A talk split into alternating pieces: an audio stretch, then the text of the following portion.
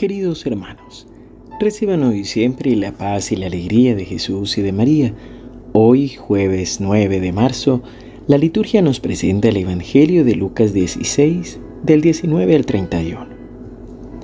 Jesús dijo a los fariseos, Había un hombre rico que se vestía de púrpura y lino finísimo y cada día hacía espléndidos banquetes. A su puerta, cubierto de llagas, yacía un pobre llamado Lázaro, que ansiaba saciarse con lo que caía de la mesa del rico, y hasta los perros iban a lamer sus llagas. El pobre murió y fue llevado por los ángeles al seno de Abraham. El rico también murió y fue sepultado. En la morada de los muertos, en medio de los tormentos, levantó los ojos y vio de lejos a Abraham y a Lázaro junto a él. Entonces exclamó, Padre Abraham, ten piedad de mí, y envía a Lázaro para que moje la punta de su dedo en el agua y refresque mi lengua, porque estas llamas me atormentan. Hijo mío, respondió Abraham, recuerda que has recibido tus bienes en vida y Lázaro en cambio recibió males. Ahora él encuentra aquí su consuelo y tú el tormento. Además, entre ustedes y nosotros se abre un gran abismo de manera que los que quieren pasar de aquí hasta allí no pueden hacerlo y tampoco se puede pasar de allí hasta aquí. El rico contestó, Te ruego entonces, Padre, que envíes a Lázaro a la casa de mi Padre, porque tengo cinco hermanos, que él los prevenga, no sea que ellos también caigan en este lugar de tormento. Abraham respondió, Tienen a Moisés y a los profetas, que los escuchen. No, Padre Abraham, insistió el rico, pero si alguno de los muertos va a verlo, se arrepentirán. Pero Abraham respondió, Si no escuchan a Moisés y a los profetas, aunque resucite alguno de entre los muertos, tampoco se convencerán. Palabra del Señor. Gloria a ti, Señor Jesús. El Evangelio de hoy nos anima a creer en la vida eterna y a pensar un poquito en lo que nos viene después de esta vida. El padre Gustavo cuenta una anécdota que una vez viajando en colectivo, es decir, en, un bus de ruta de una ciudad a otra, falló el colectivo. Tuvieron que, bajar, esperar a que llegara otro. Y luego un hombre mayor increpaba de mala manera a los choferes, a los conductores, eh, pidiéndoles que hicieran algo. Sin embargo, los conductores trataban de explicarle al Señor que fue simplemente un desperfecto, un incidente. Y entonces eh, el padre sintió de intervenir, de decirle al buen hombre que, bueno, que se calmara, que, que ya iban a llegar otro colectivo por todos los pasajeros. Sin embargo, este hombre cuando le vio el cuello, el clériman al padre, le dice, bueno, pero usted porque tiene que ocuparse de las cosas del cielo, pero ya nosotros tenemos que ocuparnos de las cosas de la tierra.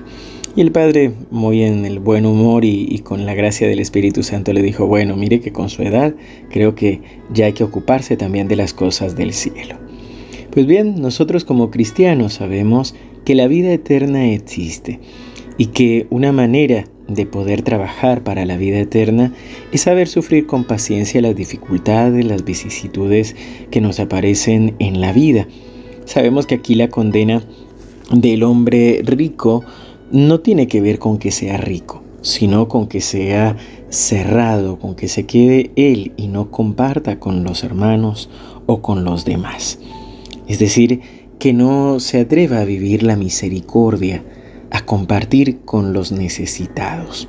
Esto es lo que hace que este hombre vaya a este lugar de tormento. Qué interesante que estando allí este hombre realmente entra en la conciencia, la necesidad de la vida eterna y quiere que sus hermanos sean advertidos. Sin embargo, la respuesta de Abraham en esta parábola, en esta historia que nos cuenta Jesús, también es muy clara. Y es que no necesitamos ver milagros ni obras maravillosas. Realmente ya están los profetas, ya está la ley, es decir, ya está la palabra de Dios, están los sacramentos, está todo lo que nos acompaña cada día para recordarnos que Dios existe, que existe la vida eterna y que nosotros estamos llamadas a vivirla. Escuchaba en estos días que es muy simple incluso por lógica. Si a lo mejor yo muero y no existía nada, no he perdido nada con, con creer. Pero si yo muero y si existe la vida eterna, pues realmente puedo vivir esta gracia del Señor. Nosotros como cristianos sabemos que sí existe la vida eterna, que sí hay vida después de la muerte y por eso vivimos las dificultades de cada día y entregamos al Señor también nuestra vida. Padre bueno, Padre Dios, hoy te consagramos este día y te entregamos nuestros pensamientos, nuestro corazón y nuestra vida. Hoy te pedimos, Padre bueno, que envíes la luz de tu Espíritu Santo que nos ilumine y sobre todo que podamos abrirnos a la vida eterna, que podamos abrirnos al conocimiento de aquello que poco sabemos, pero que tú nos has enseñado, que existe una vida después de la muerte, cielo, purgatorio, infierno. Señor, que no nos mueva el temor al infierno para amarte, que no nos mueva la belleza de tus bendiciones para amarte. Que nos mueva tan solo el saber que somos hijos tuyos y que tú nos acompañas. Señor, danos un corazón sencillo y concédenos esta gracia de que el Espíritu Santo nos ilumine para poder creer en tu palabra y no estar esperando grandes signos más que el signo de tu amor y tu presencia entre nosotros con la palabra y los sacramentos. En el nombre del Padre, y del Hijo, y del Espíritu Santo. Amén. Queridos hermanos, que el Señor los siga bendiciendo abundantemente. Les recuerdo que este fin de semana tendremos las jornadas de evangelización, el sábado en el Centro de Espiritualidad, el domingo en nuestra parroquia San Roque desde las 16 horas.